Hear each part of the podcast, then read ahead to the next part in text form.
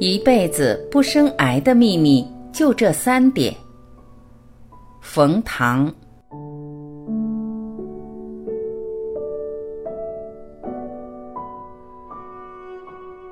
最近，一篇一辈子不生癌的文章斩获数百万阅读。文中作者的身份很特殊，一个昔日的研究妇科肿瘤的医学协和医院专家。而他对所有中国人的建议，竟然简单到只有九个字：不着急，不害怕，不要脸。这位作者就是冯唐。他在北京协和医科大学认真学过八年医术，是一名医学博士，是国内为数不多的从中医科到内科到神经科到精神科到妇产科肿瘤都有经历的医生。然而十多年前，他却毅然决定弃医改行。他对现在医学、医院、癌症、肿瘤的理解让人耳目一新。以下节选自冯唐致希波克拉底的一封信：不怕压力不生癌。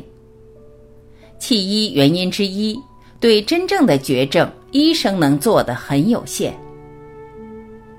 学医的最后三年，我在基因和组织学层面研究卵巢癌，越研究越觉得生死联系太紧密，甚至可以说挖到根儿上，生死本来是一件事，而且多数病是治疗不好的，是要靠自身免疫能力自己好的。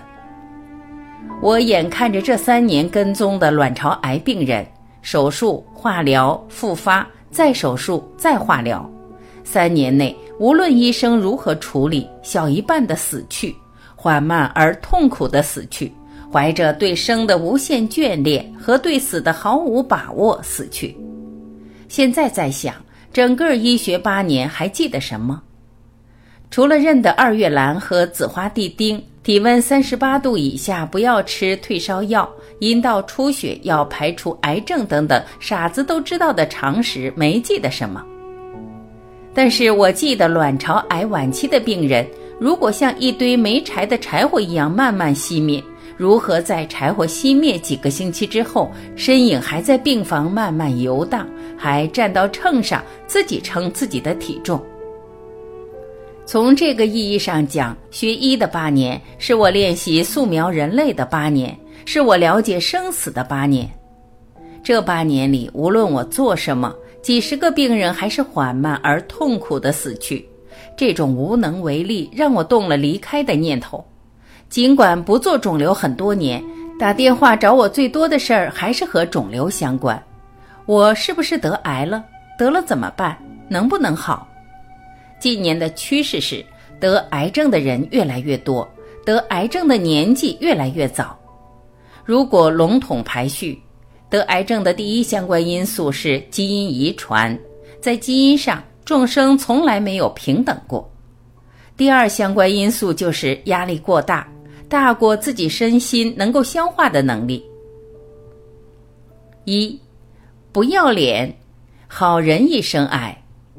不要脸说的是对他他人评价的态度。九字真言里这三个字最难做到。做不到的破坏力也最大。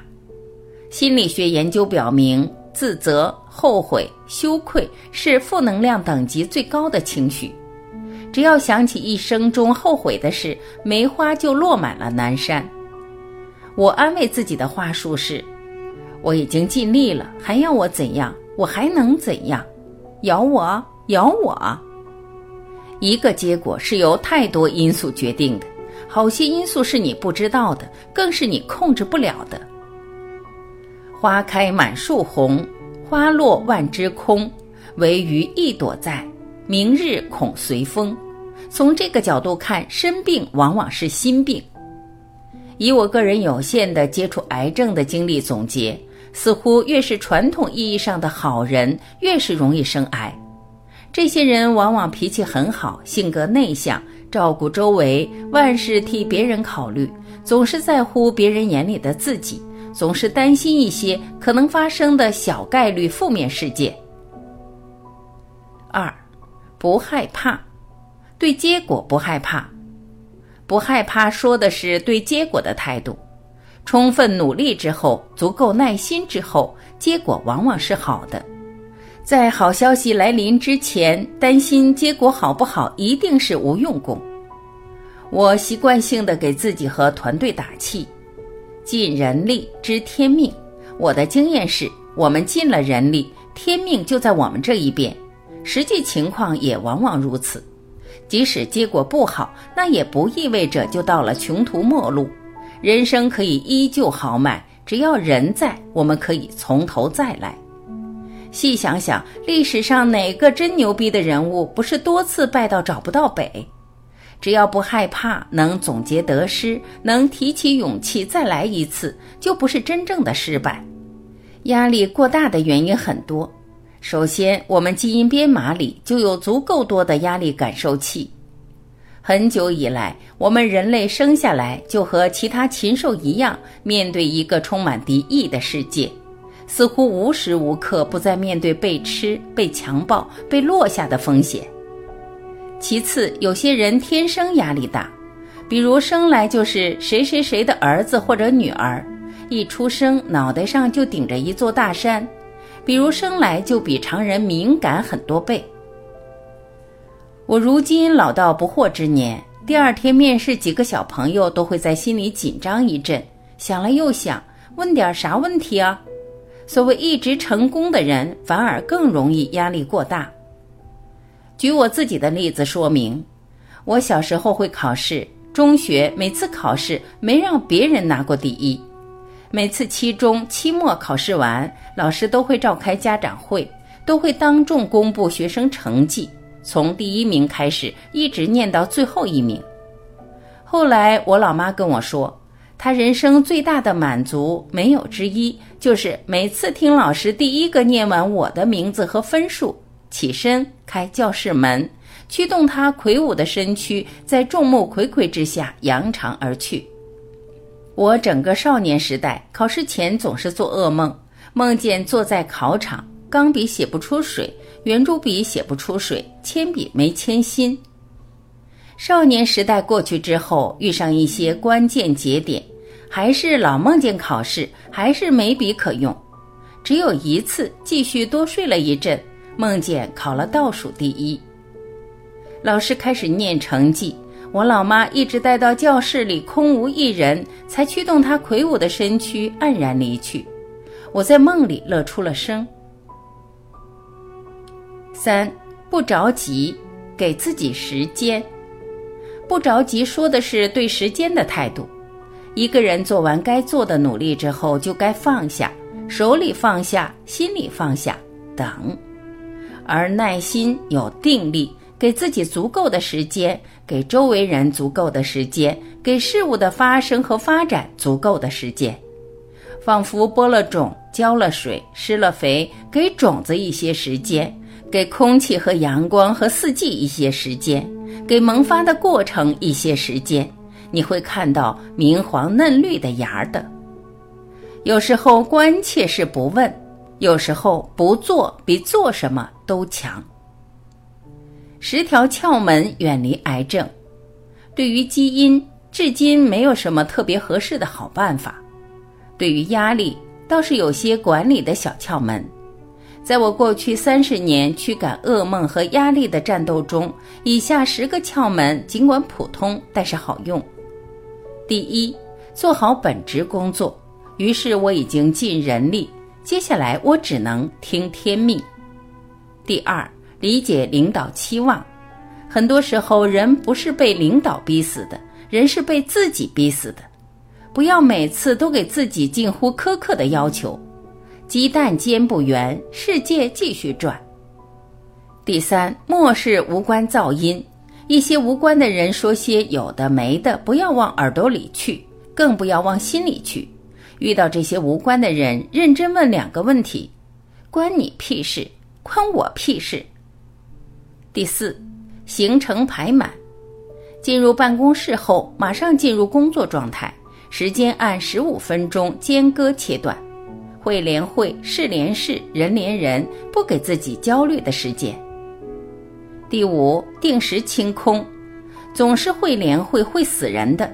清空的有效方式包括，比如周五铁定不见人，不安排会，自己关起门来做一些计划性的工作，想一些需要沉静下来才能想透的问题，写几页非常难写的文章，比如睡前一小时之内不看手机，看纸书入睡。第六，转移注意力，用体力运动代替脑力运动，让大脑彻底休息。跑十公里，游两公里泳，谈一顿饭的恋爱，看半小时东瀛成人动作片。第七，做有治愈能力的事儿，和小孩说话，陪老妈骂其他兄弟姐妹，背诵诗歌，写耽美小说，和老朋友喝大酒，事大如天醉一休。第八，知县。从心底认识到，一个人能控制的范围是有限的，你控制不了的永远大于你能控制的。无常是常，世界不会永远不出你所料。第九，悟空，不要等死后、病后才知万事空，在死前、病前多去去墓地、三级医院 ICU、古战场，多读读《资治通鉴》。特别是涉及改朝换代、勾心斗角，最后没一个好果子吃的那些篇章。第十，排除生理疾患，在使用上述九种诀窍之前，彻查心脏机能，确保心脏能吃苦耐劳，自己感到的压力真的不是心肌缺血，然后再去应用上述九项调心大法。如果觉得以上十条太麻烦，那就每天默念百遍压力管理的九字真言：不着急，不害怕，不要脸。